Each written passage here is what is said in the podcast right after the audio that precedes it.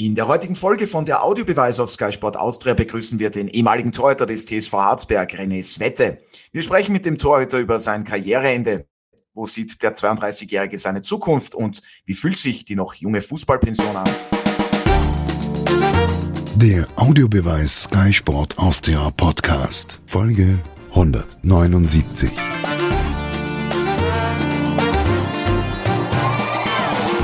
Herzlich willkommen bei einer neuen Folge von der Audiobeweis. Mein Kollege Martin Konrad, Sky-Experte Alfred Tater und Ihr Moderator Otto Rosenauer begrüßen heute den ehemaligen Torhüter und Kapitän des TSV Harzberg, Rene Svette. Hallo und herzlich willkommen. Vielen Dank fürs Zeitnehmen. Ja, grüß euch. Vielen Dank für die Einladung und ich freue mich auf ein paar heitere Minuten, Stunden. Ja, Stunden. Schauen wir mal.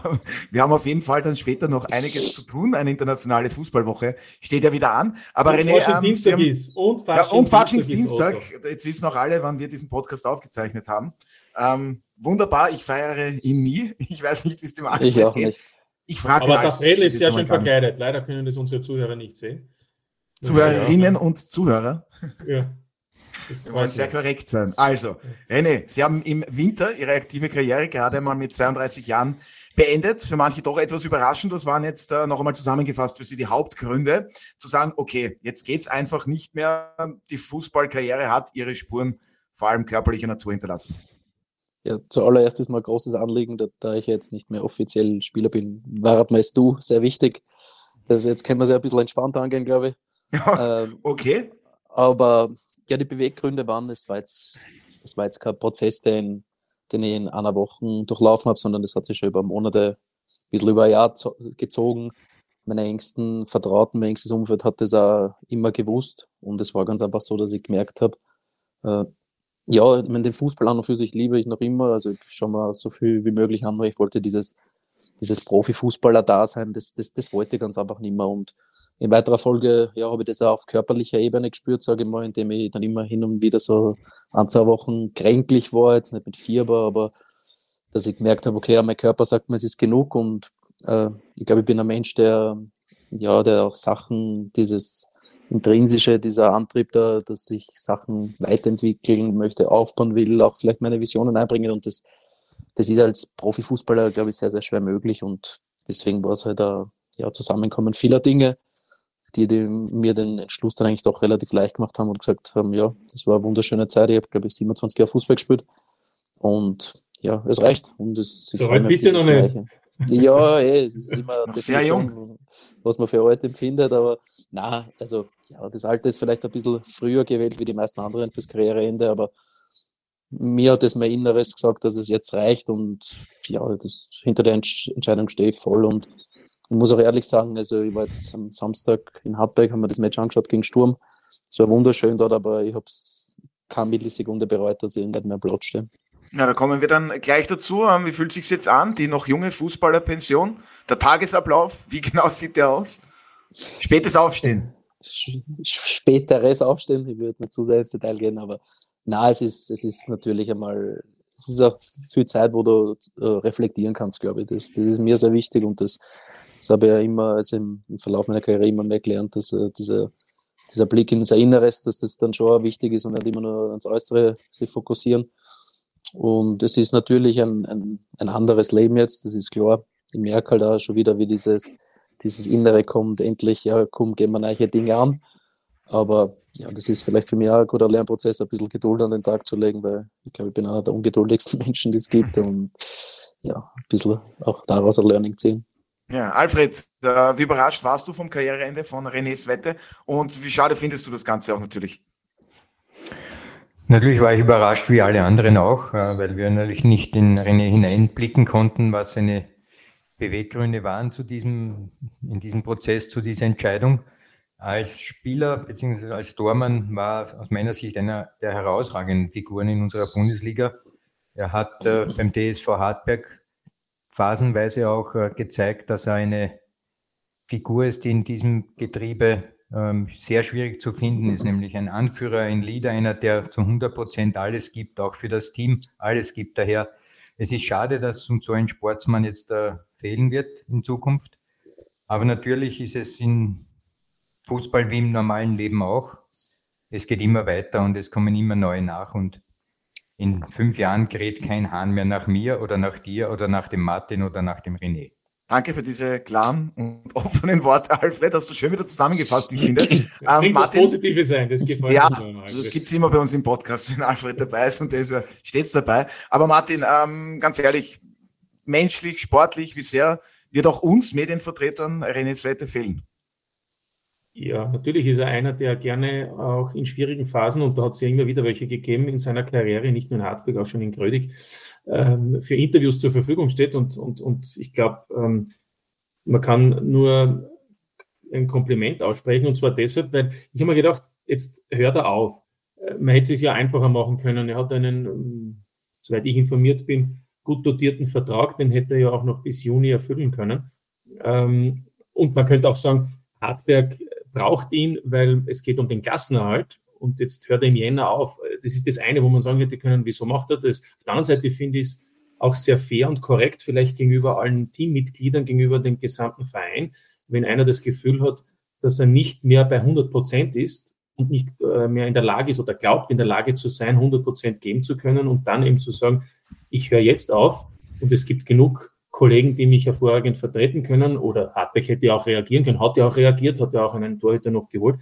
Also insofern muss ich sagen, im ersten Moment haben wir gedacht, wieso und wieso hilft er nicht der Mannschaft? Aber im zweiten Moment ist mir dann das gekommen, was ich jetzt gerade gesagt habe. Und insofern Hut ab, macht sicherlich nicht jeder. Ja, und vergangenes Wochenende gab es ja das Steiermark Derby in Hartberg.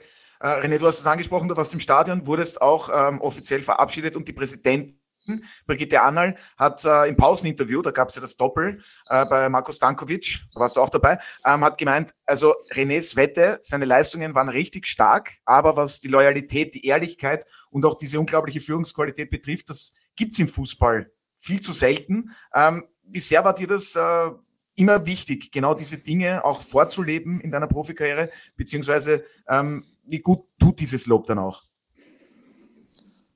Ja, ich glaube, das, das ist halt auch ein Prozess, der sich entwickelt und ich habe das auch in der Selbstreflexion ein bisschen festgestellt. Ich glaube, die letzten, ich meine, mir war natürlich auch wichtig, dass ich meine Leistung bringe, dass ich meiner Mannschaft hilfe, aber in den letzten ein, zwei Jahren war mir eigentlich viel wichtiger, glaube ich, was jetzt im Verein passiert, weil im Verein gibt es doch noch Felder, sage ich mal, die, die man auf ein nächstes Level bringen kann oder sollte, wenn die Entwicklung weitergehen sollte und äh, ja, das sind natürlich schöne Worte von der, von der, von der Brigitte, und, aber ich glaube, das ist, es war jetzt nicht mein Antrieb, dass ich dann nach außen hin der, der, der tolle Mensch oder als toller Mensch dargestellt werde. Ich glaube, das hat dann immer was mit authentisch sein und ich glaube, wenn ihr meine Mannschaftskollegen fragt, die werden wahrscheinlich genau dasselbe sagen. Mir ging es dann rein darum, nicht mir als den Tollen darzustellen, sondern meine Mannschaftskollegen zum Helfen und der Mannschaft zum Helfen und ja, das ist halt dann, glaube ich, dieses Endprodukt und ich denke, das, das, das ist schon eine gewisse, gewisse Form der Anerkennung und ich habe das ja gesagt, dass die, die, die, wir für Hardback haben eigentlich relativ viele Erfolge gehabt, natürlich jetzt keine Meistertitel oder so, aber wir sind aufgestiegen aus der Regionalliga in die zweite Liga, dann in die erste Liga, sind in die Europa League Quali gekommen und das waren Riesenerfolge, aber der, die, die, so im Nachhinein war der größte Erfolg eigentlich für mich diese ganzen Leute, die ich kennenlernen habe können. Das, da könnte da jetzt 500 aufzählen, glaube ich, wo ich sage, hey, das war geil, dass ich, oder bin fast schon stolz auf diese Leute kennengelernt zu haben. Die, bei der Brigitte brauchen wir gar nicht reden, beim Erich, beim Markus Schopp, auch die Spieler Heili, Dario, Kröpfel, Christoph, Kröpfel, Mario, das ist eine unendliche Liste.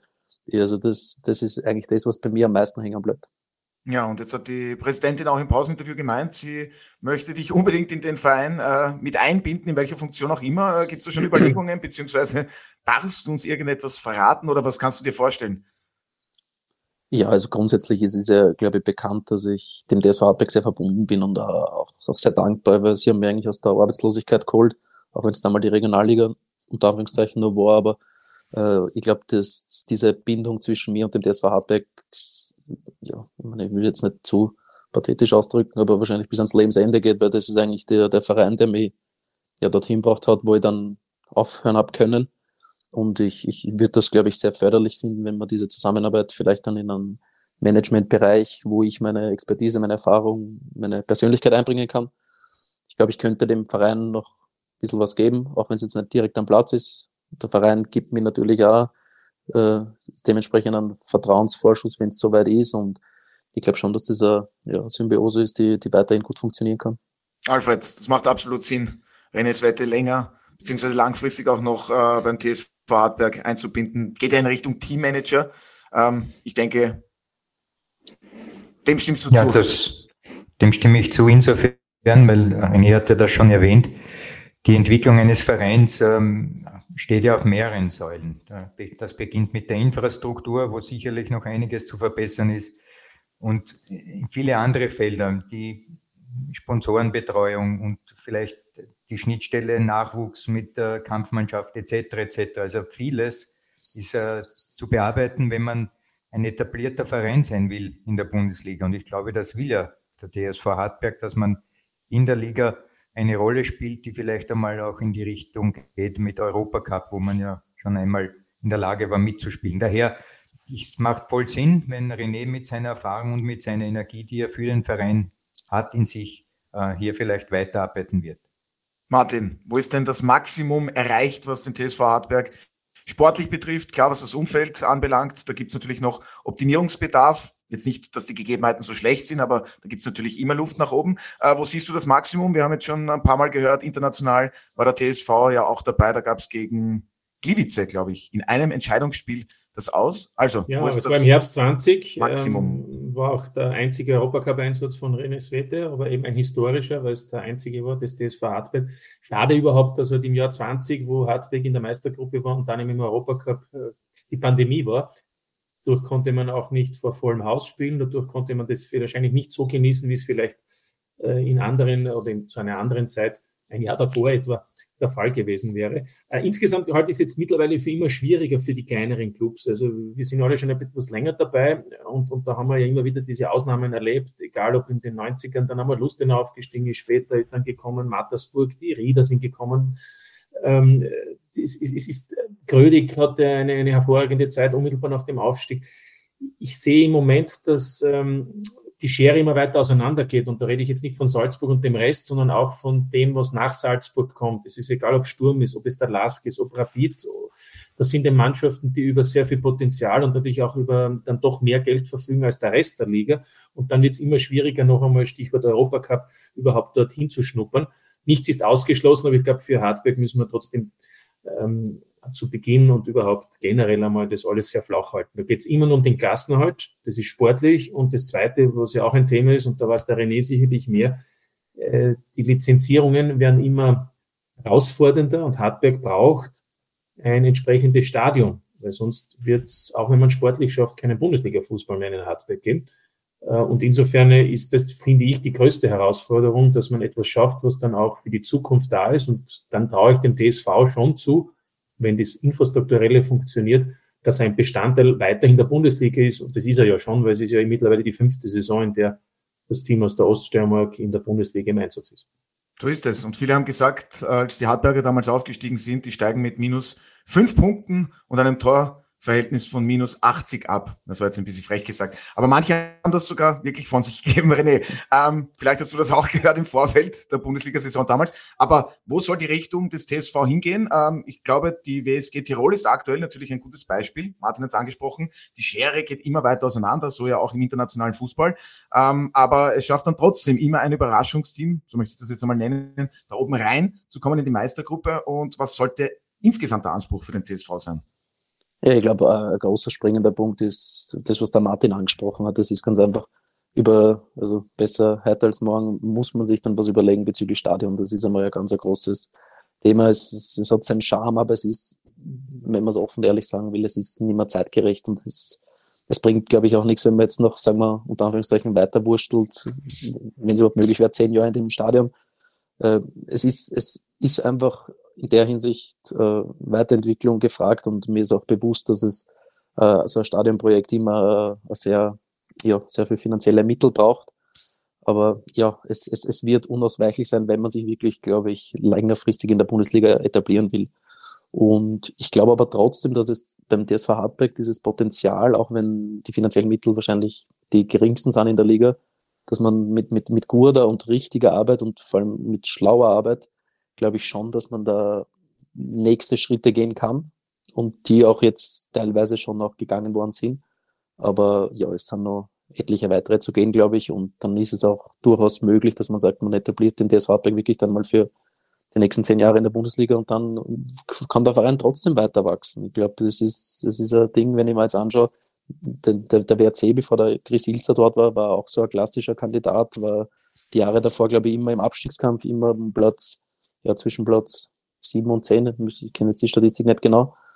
Einmal gab es die Ausnahme unter Kübauer, aber ansonsten bin ich bei dir. Genau, okay, das war dann, äh, ich glaube, das halbe Jahr war überragend und dann ist, hat sie das auch wieder einbändelt, aber der, ich glaube, der WRC lebt noch immer von der Basis, die der Chris Ilzer geschaffen hat. Und wenn du das aber schaffst, diese, diese, diese Arbeit, glaube ich, über einen längeren Zeitraum wirklich konsequent durchzuziehen, mein bestes Beispiel Chris Ilzer jetzt bei Sturm brauchen wir auch nicht reden, äh, dann, dann, dann kann das auch mit begrenzteren finanziellen Möglichkeiten äh, möglich sein, diese Etablierung einfach voranzutreiben und dort vielleicht dann einmal in fünf, sechs Jahren davon zu reden, okay, unser Ziel ist, sind die Top 6. Ja, bleibt sicherlich spannend, äh, wohin der Weg des CSV führen wird, was die Bundesliga natürlich auch betrifft. Aber wenn wir schon bei Christian Ilzer sind, ähm, René, einige Trainer in der Karriere gehabt. Wer war so der prägendste? Die meisten Spiele hast du gemacht für, das weißt du mit Sicherheit. Markus Schopp. So ist es. Ja, dann Und war er der prägendste. Dann war er der prägendste. Das hört er sicherlich gern, der alte, neue Trainer mhm. des TSV Hartberg. Schöne Grüße an Markus Schopp. Ähm, nein, aber jetzt äh, natürlich, jeder Trainer hat spezielle Dinge, die jetzt gut oder schlecht sind, aber da gibt es sicherlich ein paar Geschichten zu erzählen. Ich, ich, ich habe mir die Frage äh, selbst dann im, im Abgang gestellt, nachdem ich meine Karriere in, der, dem Erich mitgeteilt habe. Da habe ich genug Zeit zum Nachdenken dann gehabt. Und ich, muss es ehrlich sagen, und das, das klingt dann immer so, so floskelhaft, aber es, es, ich könnte jetzt sagen, ich, Damir Kanadi war in meiner Regionalliga-Zeit bei Simmeringer Trainer, dass ich davor dieses Level, was ich noch nicht gekannt habe, überragend. Dann habe ich in Grödig auch den Peter Schöttl gehabt, der wieder ein ganz anderer Typ war, aber trotzdem mir einige Dinge mitgeben hat können.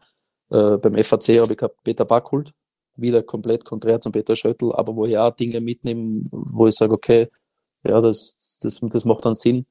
Äh, Chris Ilzer war zwar nur ein, Jahr mein Trainer, aber wir haben trotzdem immer diesen, ja, also wenn wir uns gesehen haben, war die Chemie noch immer dieselbe und auch er hat uns einfach, er hat aus einer Mannschaft, die eigentlich das Ziel hatte, nicht abzusteigen, hat er uns in die, in die Bundesliga geführt. Und ja, ich glaube, über die Beziehung von mir und von Markus Schopp, das wissen eh die meisten wahrscheinlich, das war halt ein sehr, ja, innig ist jetzt vielleicht ein bisschen das falsche Wort, aber sie war sehr eng von gegenseitigem Respekt geprägt und was ich bei ihm halt einfach immer so, so geschätzt habe, wo, wo ich aber auch erst im Nachgang draufgekommen bin, er ist immer seinen Weg gegangen. Er ist immer seinen Weg gegangen, er war, er hat diesen Mut, den er von uns verlangt hat, wirklich vorgelebt. Das, das ist, war einfach authentisch und ich glaube, das ist auch was, was, was die, was eine Mannschaft äh, oder Spieler spüren. Wenn du, du, du kannst von Mut reden, aber es ist was anderes, wenn du Mut lebst und das, das, das macht dann mit Spielern was. Aber ja, umso schwieriger muss es ja für dich sein, dann Markus Schopp quasi äh, zu sagen, ich höre jetzt auf. Hast du dadurch noch eine Nacht länger darüber nachgedacht, ob du nun wirklich diesen Schritt setzt? Definitiv. Also das war halt eigentlich so der einzige Grund gewesen, wo ich, wo ich nochmal vielleicht ein bisschen ins Wanken kommen wäre, weil ja, also mir eben sehr viel mit einem verbindet, eben ich immer, immer als Mensch und als Trainer unglaublich schätze, aber das war eine Entscheidung, die, die wollte ich nicht äh, von Personen abhängig machen, sondern das war meine eigene Entscheidung und da hat auch diese Verpflichtung von Markus Schopp nichts mehr geändert, aber ich bin, bin äußerst happy, dass er wieder da ist. Ja, und diese Authentizität, schwieriges Wort, damit ich es rausbringe, die haben Sie, beziehungsweise hast du auch äh, wirklich vorgelebt, Alfred.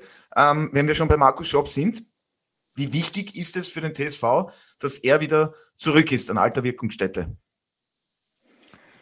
Ja, der erste Punkt, der wichtig ist, ist ein Vertrauensvorschuss, den er ja schon innerhalb des Vereins genießt, aufgrund seiner Erfolge, die er mit dem TSV schon gefeiert hat, bevor er eben nach England gegangen ist. Also das ist einmal der eine Aspekt. Der zweite Aspekt, und das erkennt man auch äh, immer wieder bei Interviews, ja, er stellt eine gewisse wirklich Verbindung her zwischen sich und den Spielern.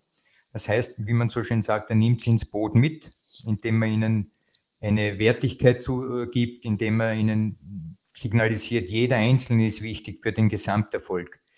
Dennoch ist so eine enge Verbindung zu den Spielern immer auch äh, schwierig, dass es umkippt. Er muss trotz allem, dass man eben diesen Versuch macht, alle in das Boot zu holen mit einer äh, Wertschätzung, muss man trotzdem eine, eine Autorität auch noch bleiben. Ja? Und das ist eine Gratwanderung, glaube ich, die der Markus perfekt beherrscht. Dieses auf den Spieler zugehen, aber gleichzeitig die Distanz zu bewahren, das schöne Wort Distanzlosigkeit ist nicht Nähe, trifft hier hundertprozentig zu. Martin, auch du kennst Markus Schopp äh, recht gut, sage ich jetzt einmal. Ähm, was zeichnet ihn deiner Meinung nach aus und warum müssen sich die Hartberg-Fans vielleicht keine großen Sorgen machen, was den Kampf gegen den Abstieg betrifft? Darf ich das so überhaupt formulieren? Naja, das ist jetzt schon. Es wäre zwar im Sinne der Hartberg-Fans, aber ich glaube, so einfach ist es dann doch nicht. Auch die Konkurrenz äh, hat ein Ziel und wir brauchen nur die Tabelle anschauen. Es ist, es ist alles äh, sehr Punkte eng. gleich mit dem Tabellenletzten ausreden. Genau, man könnte jetzt auch sagen, nämlich, wer stand heute eine Teilung und dann hätte Hartberg gemeinsam äh, mit Ried sieben Punkte und der, der siebente, in dem Fall Klagenfurt, hätte zehn Punkte. Also dann braucht man nicht für diskutieren. Da, da kann in zehn Runden bei 30 zu vergebenden Punkten jeder Siebenter und jeder Sechster oder in dem Fall Zwölfter werden.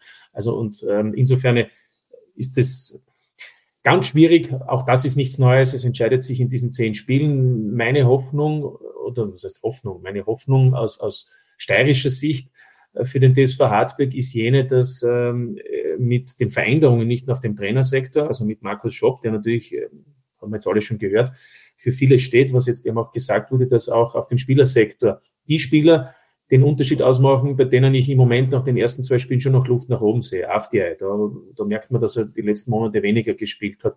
Ähm, ähm, Diakite, großartiger Spieler, aber wir sehen äh, auch wenig Matchpraxis. Aber das hat mir Markus Schopp auch gesagt. Er geht davon aus, dass eben Februar, März dazu dienen, im April und im Mai diese Spiele auf dem Top-Level zu haben. Providence ist, ist ein junger Bursch, der natürlich auch noch jemanden braucht, der ihn führt.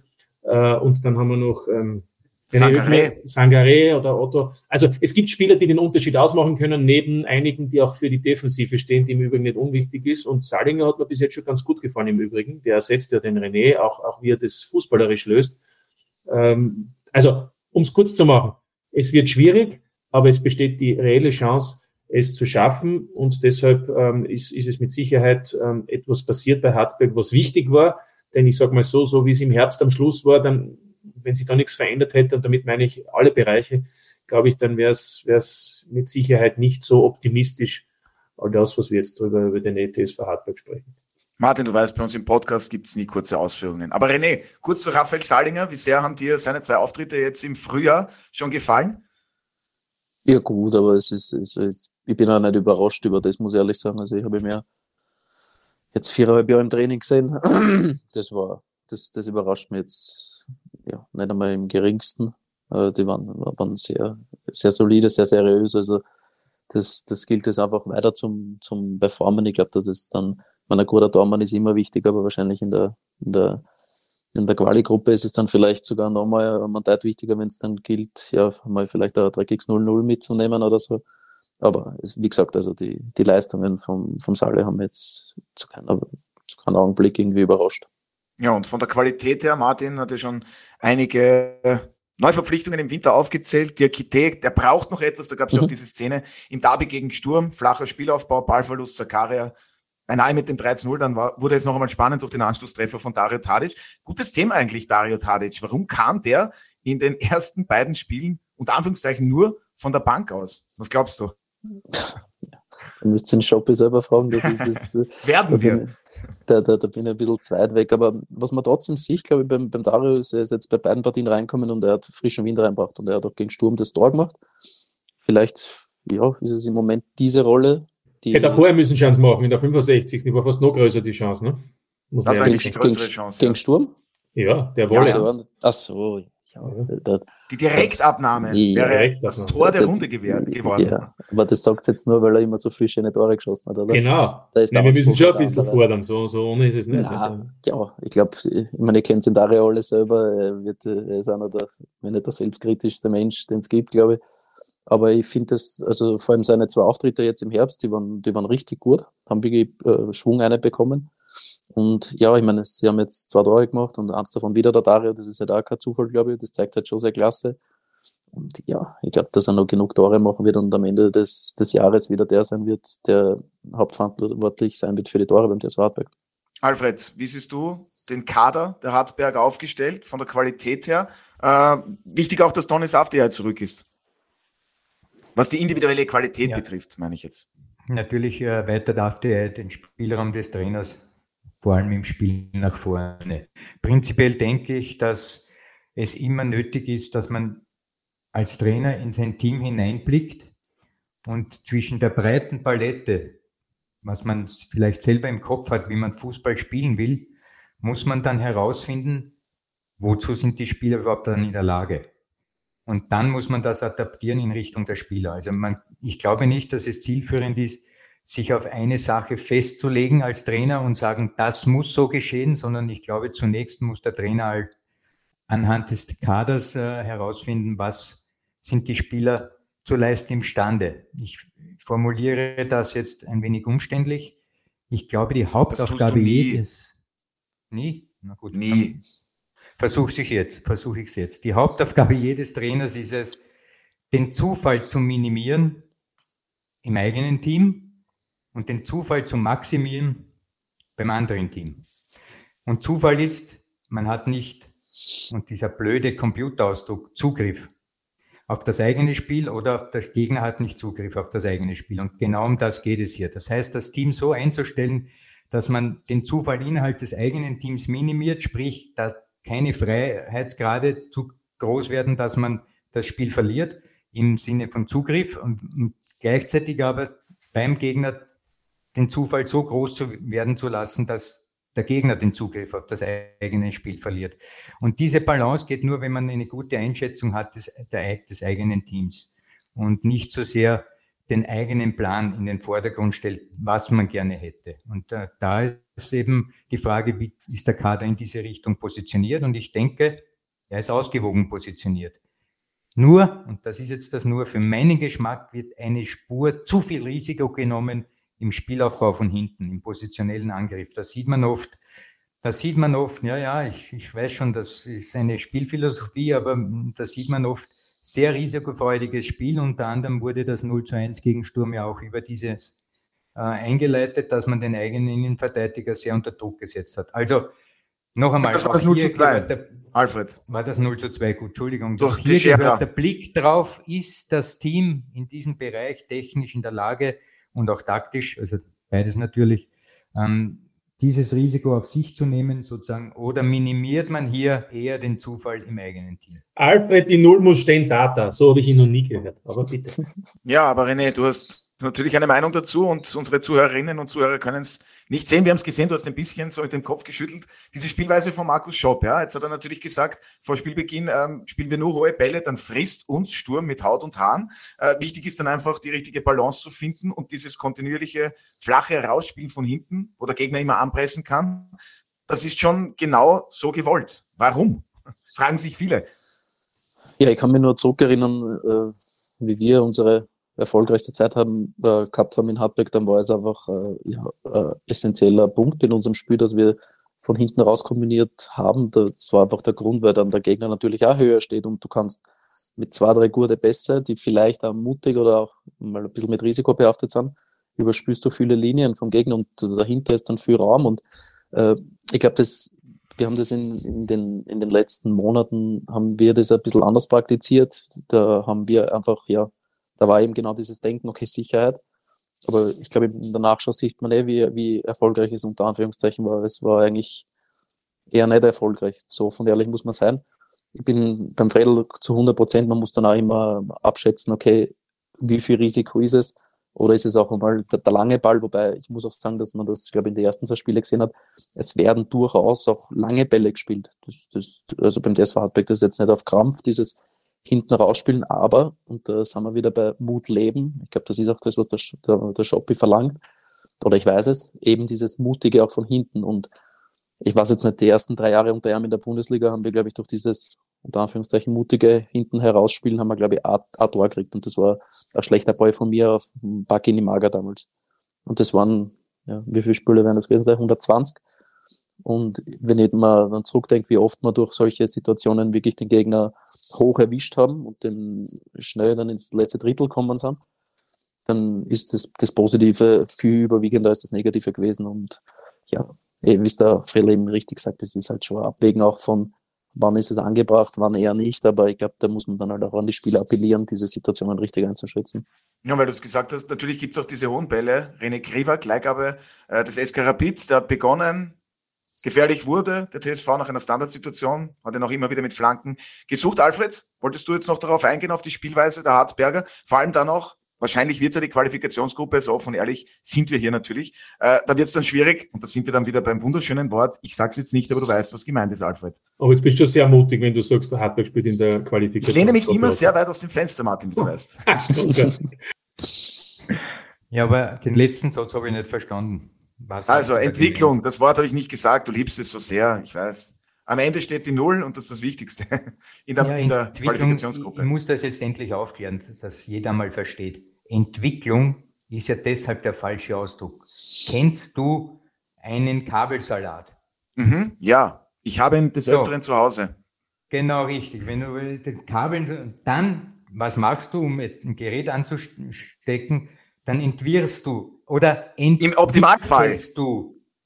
Na, du entwickelst den Kabelsalat. Damit will ich sagen, das Kabel ist vor und nach dem Entwickeln das gleiche. Ein Kabel. Und der Zustand der Verwicklung verändert nichts, nichts im System. Während das, was du meinst, etwas anderes ist. Nämlich nicht entwickeln, sondern das System das gleich behalten in seiner, in seiner inneren Zusammensetzung, sondern eine neue, eine Neuigkeit hineinzubringen in das Team. Das ist ein anderer Vorgang, den man nicht mit Entwicklung bezeichnet, sondern mit Lernen. Lernen ist ein großer Unterschied zur Entwicklung.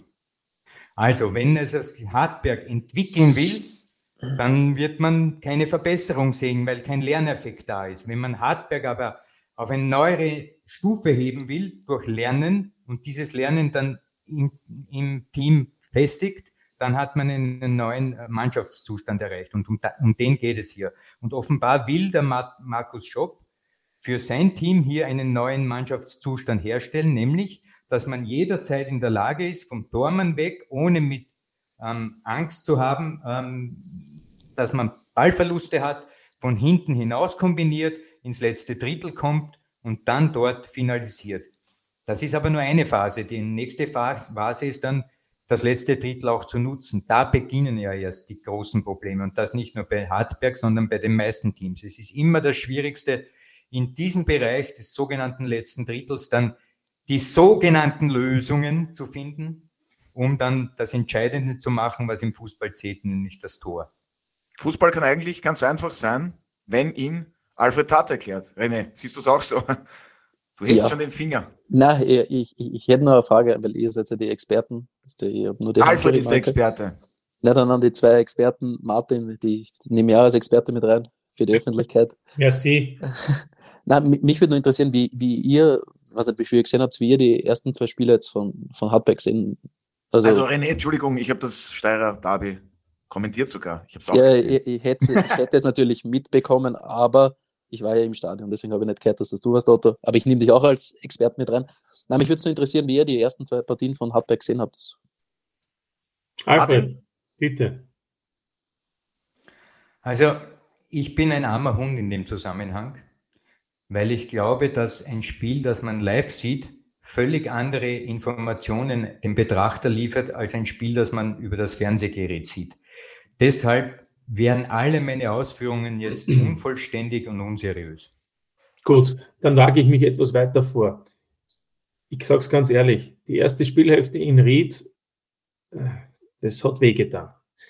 So viele Fehlpässe von Hartberg. Ried, muss man sagen, war halt die weniger schlechte Mannschaft, hat aber aus zwei, drei Top-Chancen, Nutz und auch Lang, kein Tor gemacht, sonst hätte Hartberg zur Pause schon, sage ich mal, einen Rückstand gehabt, den man nie mehr aufholen hätte können. In der zweiten Hälfte war es besser und man hat, würde ich mal sagen, das Glück gehabt. Also da hat man wirklich sehr viel Glück gehabt und das, da haben wir gedacht, um, da ist noch viel zu tun. Das, was ich da am, am Samstag beim Derby gesehen habe, war natürlich eine andere, ein anderer Gegner, muss man mal ganz ehrlich sagen. Und da war, finde ich, in der zweiten Spielhälfte auch wieder eine deutliche Leistungssteigerung gegen einen Gegner, der, der natürlich Chancen hatte, aber ich sage mal, mit Hartberg in den letzten 20 Minuten vielleicht dieses Glück gehabt hätte, wie, wie am, am, am Wochenende davor, wäre sogar Punkt möglich gewesen. Also ich will sagen, es ist, es ist sehr schwankend.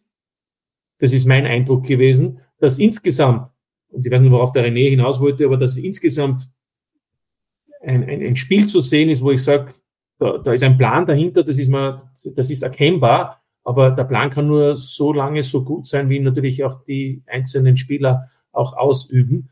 Und wenn natürlich dann Fehlpässe sind oder, oder, oder Stellungsfehler sind, dann, dann hilft der beste Plan nichts. Ich denke, darauf wollte René hinaus. Die Spielweise, die sich verändert hat, liege ich da richtig. Und ich bin ja der Moderator, ich darf eigentlich keine Meinung abgeben. Mir wäre aufgefallen, jeweils mit den Hereinnahmen von Dario Tadic, habe ich ja schon gesagt, und äh, vom jungen Providence hat sich einiges getan. Die Spielweise hat sich geändert, natürlich nicht mehr diese weiten, hohen Bälle, ähm, aber da war dann eben mehr Tempo und Dynamik drinnen. Äh, Alfred, ja? Ja, ja, jetzt äh, hätte ich noch eine Nebenfrage, ja, weil offenbar habt ihr beide das Spiel auch äh, gesehen, nicht nur im Fernsehen, sondern auch live. Oder Martin, hast du eines im ja, Martin, Nein, nein, nein. Ich habe beide im Fernsehen gesehen. Ich habe beide im Fernsehen gesehen. Ich wollte nur sagen, ich habe nach dem Ried Hartberg Spiel in der Pause dann müssen wegschalten, weil mir, weil mir das Spiel einfach. Es hat nämlich auch ähm, Leeds gegen Manchester United gleichzeitig gespielt und dann naja, haben wir wir die beiden was die Premier League im Vergleich dort Naja, aber ich will ja was hinaus. Diese, diese Dinge, die du angesprochen hast, sind mir natürlich auch im Fernsehen aufgefallen. Dinge, die man im, im Fernseher sieht, sind ja auch relevant und können einen Informationsgehalt haben. Und das ist mir genauso aufgefallen wie dir. Dementsprechend äh, kann ich das unterstreichen. Aber die wichtigere Information, glaube ich, spürst du, wenn du im Stadion bist. Nämlich, hat das Team eine Energie oder mehr Energie als jenes Team, das noch im Herbst aufgelaufen ist und dort eigentlich für nicht so gute Leistungen äh, gesorgt hat. Der entscheidende Moment, um ein Spiel wirklich bewerten zu können im Stadion, nämlich ist, der Gesamteindruck des energetischen Körpers des Teams. Na bitte, René, war diese energetische Leistung zu sehen in Hälfte 2? Finde ich schon. Ich finde sogar, dass sie auch in, in der ersten Hälfte teilweise zu sehen war. Ich meine, wenn man die erste Halbzeit jetzt kurz zusammenfasst, ich glaube, Sturm ist durch zwei Chancen 2-0 in Führung gegangen. Hartberg hat eine zwei große Chance. aufs gegnerische Tor, zwei Tore. Genau. Und das, das waren, glaube ich, auch Tore, die man dann jetzt ohne Kritik äußern zu wollen, aber die relativ leicht zu verteidigen sind. Und ich habe dann danach auch mit, mit, mit Heili, mit dem ich noch immer in der regen Austausch bin, natürlich äh, darüber geredet. Und ich, ich glaube, dass es vor allem in der ersten Halbzeit ist genau, da siehst du diesen Unterschied zwischen Sturm. Wir brauchen jetzt nicht über die Qualität von Sturm, dass die wahrscheinlich über Hardback zu stellen ist, ist kein Thema. Aber ich habe auch zu ihm gesagt, ich glaube nicht, dass Sturm diese zwei Tore kriegt. Das, das, ist der Unterschied. Genau, genau. Das ist aber der Unterschied, aber ich glaube, man kann jetzt auch noch nicht verlangen von der Swartback, dass man auf einem ähnlichen Niveau, was die Konsequenz betrifft, mit Sturm agiert. Aber, und das war, was ich auch auf der Tribüne mitgekriegt habe, also du, du kriegst ja auch dort eben wieder, der Fredel sagt, also ich bin auch so auf der Schiene, also dieses nicht spürbare Spüren, das kriegst du auch mit und du, du hörst dann die Leute nach und wenigstens trauen sie sich wieder und das ist was anderes und sie glauben wieder an sich und manche Zuschauer kennen sich wahrscheinlich besser aus, manche weniger, aber trotzdem macht es was mit Menschen und du spürst das. Und das ist eigentlich der Grund, den ich, gut, die Ried erste Halbzeit habe ich jetzt auch nicht so prickelnd gesehen, muss ich ganz ehrlich sagen, aber am Ende steht der Sieg, okay, nimmt man mit. Aber dieses Sturmspiel im Stadion, da, da, da war schon wieder dieses, ja, okay, es, es, es tut sich was. Und ich glaube, dass das ein, ein, sehr wichtiger und ein sehr großer Punkt ist, worauf man dann weitere Schritte setzen kann. Ich habe jetzt andersrum gefragt. Der, der Vorgänger von Markus Schopp, Klaus Schmidt, wir kennen ihn alle bestens, war ja auch bei uns Experte bei Sky. Äh, heißt das jetzt im Umkehrschluss, das war davor nicht so? Diese Spannung hat es davor nicht gegeben? Oder? Ich glaube, das, glaub, das ist der voll, vollkommen falsche Ansatz, wenn man das immer dann nur auf den Trainer projiziert. Ich weiß nicht, was in der Mannschaft passiert ist, dass es jetzt anders ist, warum, warum es energetischer wirkt. Das, das, das weiß ich nicht, aber mir geht es ja da gar nicht um Personen, um einzelne Spieler, um Trainer, um was weiß ich, um ein Zeigwort, sondern einfach nur dieses, dieses Gefühl, dass einfach du wieder den, den Eindruck hast, okay, ja, es tut sich was. Weil ich muss ehrlich sagen, wie, also zum Ende hin im Herbst, auch wie ich noch am Feld gestanden bin, da war das dann oft so, okay, dann warst du eins noch hinten, dann warst du zwei noch hinten und du hast da, also da, da war nicht mehr das da, dass ich sage, naja, wie sollen wir je zurückkommen? Und es sind aber, wenn es, genau. Ich sehe das genauso wie du. Ich sehe das genauso wie du und was den Klaus Schmidt betrifft, er wurde ja nicht umsonst bei etlichen Vereinen auch engagiert, um genau diese Energie auch wieder in das Team einzuimpfen und das ist ihm oft gelungen.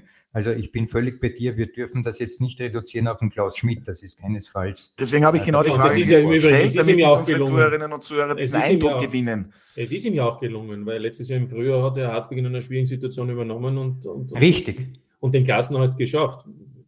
Die Frage ist halt eben, das geht ja nicht nur für den Klaus Schmidt, wie lange kann ein Trainer einer Mannschaft auch vieles mitgeben? Noch einmal, der René sagt es ja richtig, es geht nicht immer nur um einen Trainer, es muss schon auch einiges von der Mannschaft kommen, aber, aber die, die Frage ist auch immer, wie lange kann man auch, ich sage immer, wie lange kann man eine Mannschaft auch so richtig auspressen und alles rausholen. Ne? Das ist ja auch immer der Punkt. Ne? Sehen wir gerade ein paar Etagen höher. Jürgen Klopp und Liverpool. Gibt es auch viele, die sagen, irgendwann ist halt einmal der Tank leer.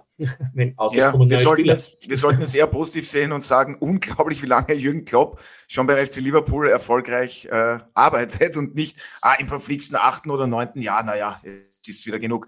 Ähm, also, an dieser Stelle schöne Grüße an Klaus Schmidt und wie gesagt, genau das hat meine Frage auch impliziert. Da geht es dann nicht nur um den Trainer. René, jetzt haben wir vorhin schon gesprochen, international gab es ein Spiel, eben gegen Gliwice. Was waren so rückblickend? Äh, du hast ja schon ein bisschen reflektiert, so die absoluten Höhepunkte deiner Karriere. Und sagst du vielleicht im Nachhinein, äh, vielleicht wäre sich doch ein bisschen mehr ausgegangen? Mit ein äh, bisschen Glück? Ja, ich habe ich hab es relativ lang gebraucht, auch für mich, dass ich, also ich habe das, das, was ich unter Anführungszeichen erreicht habe, habe ich mir immer selbst klein geredet. Und ich glaube trotzdem, ja, es geht immer mehr, aber ich habe da mal einen re relativ weisen Satz gelesen, wenn du unglücklich werden willst, vergleich dich. Deswegen, das, es bringt nichts. Also, also ich bin, ich bin sehr stolz, dass ich diese Karriere noch hinlegen habe können. Das muss ich auch sagen. Ich war mit, ich glaube mit 22 war ich bei Gundramsdorf. In der fünften Liga war das damals, wie, nicht, wie die geheißen hat, das fünfthöchste Leistungsstufe, war der zweite da. Äh, ich war vom Profifußball so weit weg wie von einer guten Internetverbindung im Moment. äh, na, aber das war, das war nicht so, so zum Vorhersehen, glaube ich. Und ich nehme das auch immer, das ist so ein bisschen eine Metapher für, fürs Leben generell, meine Karriere, glaube ich, es ist so wenig planbar oder eigentlich gar nichts. Und deswegen bin ich im Nachgang auch wirklich, wirklich dankbar für die Karriere, die trotzdem, auch wenn es unter Anführungszeichen für viele nur Hardback war, aber auf die ich trotzdem stolz bin und es hätte, glaube ich, Möglichkeiten gegeben mit ein bisschen mehr Glück. Aber ich bin jetzt der Letzte, der sagt, okay, jetzt bin ich zu, zu Tode betrübt, dass das nichts geworden ist. Ich glaube, es, es hat genauso gepasst und es hat so sein sollen, wie es war und das, das ist vollkommen in Ordnung für mich. Ja, und die absoluten Highlights, die Urlaube auf Mallorca oder wie sollen wir das jetzt verstehen? Ja, über das habe ich nachgedacht und weil ich gefragt worden sind, was waren die höchsten Highlight-Spiele? Und ich glaube, da gibt's auch wieder einige, aber das, das größte Highlight war einfach dieses, dieses Zusammengehörigkeitsgefühl. Das hört sich dann immer wieder so, wenn ich das jetzt von wem anderen her so hören würde, würde ich sagen, ja, na komm, jetzt haben wir komplett sind, aber es war wirklich dieses, dieses, dieses Leben in dieser Mannschaft und das waren wirklich wie für Freundschaften, die entstanden sind und die, äh, ja, aber wenn du ein Spiel von mir haben willst, ich glaube, in unserer ersten Saison haben wir 13 Partien lang nichts gewonnen und dann haben wir auswärts gegen Rapid 4-3 gewonnen, haben dann den Klassenhalt noch geschafft und dann würde ich das wahrscheinlich nehmen. Martin, das Wunder von Hartberg, welches Spiel war das damals? 3 zu 0 gegen, kannst du dich noch erinnern? Ich glaube, du hast es kommentiert. Gegen Sturm, glaube ich. Gegen Sturm, ja. Ein Sieg im Derby. Sturm war 2 zu 0, glaube ich. 2 zu 0 ja, genau. war das. Aber ja. das war lustig, da haben wir, Genau, Rapid die, war 13. Die, genau, genau. Die Woche davor haben wir gegen Rapid 3-0 gewonnen, glaube ich, und dann danach gegen Sturm 2-0. Ja, da waren schon unglaubliche Sachen dabei, Alfred, oder? Rückblickend die Karriere ja. von René Svette. Das ist ohne Zweifel so. Er hat ja das schon angedeutet. Aus dem sogenannten Niemandsland des Fußballs, wobei ich jetzt mit Niemandsland den Amateurfußball gar nicht abwerten will. Das ist unbedingt nötig, dass wir Amateurfußball haben, weil das ist ja eigentlich das Rückgrat des Profifußballs. Also, ähm, dass man sich von dort hocharbeitet in die Bundesliga und dann in der Bundesliga mit äh, Hartberg, Rapid und Sturm schlägt, das kann man wirklich herzeigen. Also da ist überhaupt keine Frage. Ja, und René, äh, abschließend, die Zeit verfliegt schon wieder. Wirklich sehr angenehmer Podcast, wie ich finde. Äh, wir wollen mit etwas hoffentlich Positivem aufhören. Der TSV Hartberg belegt am Ende in der Qualifikationsgruppe welchen Rang? Alfred darf nicht tippen, weil sonst geht es vielleicht anders aus. Den siebten. Ja, das hören die Fans sicherlich gerne. Der sechste wäre aber dann noch möglich mit der Qualifikation für das internationale Geschäft. Ja, das siebte auch. Ja, aber der sechste geht ja nicht mehr. Ah, der sechste, jetzt habe ich mich verrechnet. Um Gottes ja. Otto. Ei, am Ende ja, jetzt, jetzt bist du nicht mehr bei den Experten dabei, Otto. Jetzt ja, bist du ja, jetzt ist vorbei. Verabschiede mich aus der Runde der Experten. Äh, nein. Otto, es gibt so viele schöne Sportarten. Warum reden wir gerade über Fußball? wir können auch über Basketball oder Tennis reden. Aber wir haben heute über die Karriere von René Vetter gesprochen. Und René, ähm, wann soll es eine Entscheidung geben, wie es dann weitergeht? Ist das schon absehbar? Ja, also wir haben jetzt dann einmal äh, nächste Woche einen, ja, sage ich mal, so einen, einen größeren Termin anberaumt, wo dann der, der, der Erich, die Brigitte und der, der Markus äh, mit, sich mit mir zusammensetzen. Wir haben natürlich schon vier, fünf Gespräche geführt mit den ganzen Beteiligten, aber dann gilt es jetzt dann einmal konkret zu werden und ja, dann, dann hoffen dass das bald wieder Fahrt aufnimmt. Aber was mich interessieren würde, jetzt unabhängig von Christian Grazer, Dormann-Trainer Markus Schopp, Cheftrainer, interessiert dich auch so etwas, dass du Lizenzen ähm, versuchst zu machen, um dann auch in diesem Bereich tätig zu sein? Oder geht es für dich eher jetzt im Moment um, um, andere Funktionen, in dem Fall beim TSV Happel? Sage ich mal so, nachdem dort gibt es ja noch viele Profile, die nicht äh, im Moment besetzt sind. Also da kann man ja im Vergleich zu anderen Clubs, kann man ja noch überall einsteigen, fast in jeder Abteilung die es zu gründen gilt. Stimmt, ich gebe dir recht. Äh, na, also Trainer vielleicht einmal, also ich werde sicher meine, meine Trainerlizenz machen, aber äh, wenn du mich im Moment fragst, sehe ich mich eher mehr im Managementbereich. Das ist was, glaube ich, wo du auch, äh, ich meine, ein guter Cheftrainer muss halt, der ist halt verantwortlich für Sport, aber ich glaube, das ist eben das, wo ich mich gerne einbringen würde, dass ich den Verein helfen kann, einfach da das Drumherum äh, sich weiterzuentwickeln, weil ich glaube, wenn du das drumherum, wenn du das schaffst, äh, gewisse A, Energie, Positivität reinkriegst und auch mit Expertise und guter, smarter Arbeit, dass du dann auch schaffst, den Verein zum Wachsen zu bringen. Und dann wird auch, glaube ich, früher oder später, wenn das wirklich was Nachhaltiges ist, wird da die Mannschaft mitwachsen. Und so lässt sich dann der Verein dann doch, glaube ich, besser aufstellen. Und ja, ich glaube, im Trainerteam sind wir jetzt eh überragend aufgestellt, somit herrscht der Bedarf. Ja, finde ich wunderbar zusammengefasst, Alfred. Und wir würden uns freuen, wenn René Svette dann eben in der Funktion als Teammanager oder was auch immer. Da muss ich nur kurz eingreifen, Teammanager, so ist der Grazi. Also nicht, dass der Grazi jetzt Angst haben muss. Ah, der hat, der hat Funktionen. Aber vielleicht sollten wir nur mehr eine haben. Leiter, Markus Schopp, aber was bleibt da noch über? René, ja, da, da, müssen wir noch ja. kreativ werden. Otto. In Hartberg, also, Otto, Hartberg Rapid hat, glaube ich, 80 oder 100 Mitarbeiter und Hartberg hat eineinhalb offiziell. Also von dem her, da ist viel möglich, muss ich sagen. Sehr Bitte, viel. das wäre dann fast eine 50-prozentige Steigerung mit René Svette, in welcher Funktion auch immer. Aber ähm, Alfred, wir würden uns freuen, wenn wir ihn bald wieder im Stadion sehen und nicht nur, wenn er offiziell verabschiedet wird. Naja, die Freude haben wir ja schon genossen, indem wir beim Spielen zusehen durften. Und die nächste Freude wird sein, wenn er uns bei den Interviews Rede und Antwort stehen wird, vielleicht, weil er eine Position eingenommen hat beim Verein, wo eine neue Stufe erklommen wurde und nicht die Entwicklung genommen wurde. Das ist ein herrliches Ende unseres heutigen Podcasts. Und da werden wir dann auch so kritisch und garstig sein wie heute in unserem Podcast der Audiobeweis. René Wetter, ich bedanke mich recht herzlich bei dir ähm, fürs Zeitnehmen, fürs Dabeisein. Alles Gute für die weitere Zukunft. Und wir freuen uns dann schon, wie es Alfred gesagt hat, ähm, wenn wir dich einmal beim Interview haben, in welcher Funktion auch immer dann beim TSV Hartberg. Vielen Dank fürs heutige Dabeisein. Ja, vielen Dank nochmal für die Einladung und war wieder mal sehr amüsant mit euch. Dankeschön. Ja, das hören wir gerne. Vielen Dank auch an Martin und Alfred. Es steht ja schon wieder die nächste internationale Woche an und auch da freuen wir uns drauf. Danke. Lei, Und das seht ihr diese Woche auf Sky. Ja, und für Sie, werte Zuhörerinnen und Zuhörer, habe ich noch ein paar Programmhinweise. Am Dienstag gibt es die nächsten zwei Champions League Achtelfinale Hinspiele. Frankfurt gegen Napoli und die Neuauflage des Finales von 2020. 23 Liverpool gegen Real. Am Mittwoch heißt es Leipzig gegen Manchester City und Inter gegen den FC Porto. Alle Spiele sehen Sie bei uns auf Sky entweder in der Einzeloption oder Zweierkonferenz. Am Donnerstag gibt es um 21 Uhr das Rückspiel im Europa League Playoff. Die Salzburger gehen auswärts bei der AS Roma mit einem 1-0 Vorsprung ins Rückspiel. Und bei uns sehen Sie alle Begegnungen der Europa und Conference League. Am Wochenende gibt es unter anderem dann wieder alle Spiele der Admiral Bundesliga. Sichern Sie sich den gesamten Sport auf Sky mit dem Sky X Traumpass. Alle Infos dazu finden Sie auf unserer Homepage www.skysportaustria.at. Ich darf mich bei Ihnen wie immer recht herzlich fürs Zuhören bedanken, wünsche Ihnen noch einen angenehmen Tag und bis zum nächsten Mal bei der Audiobeweis. Das war der Audiobeweis. Danke fürs Zuhören.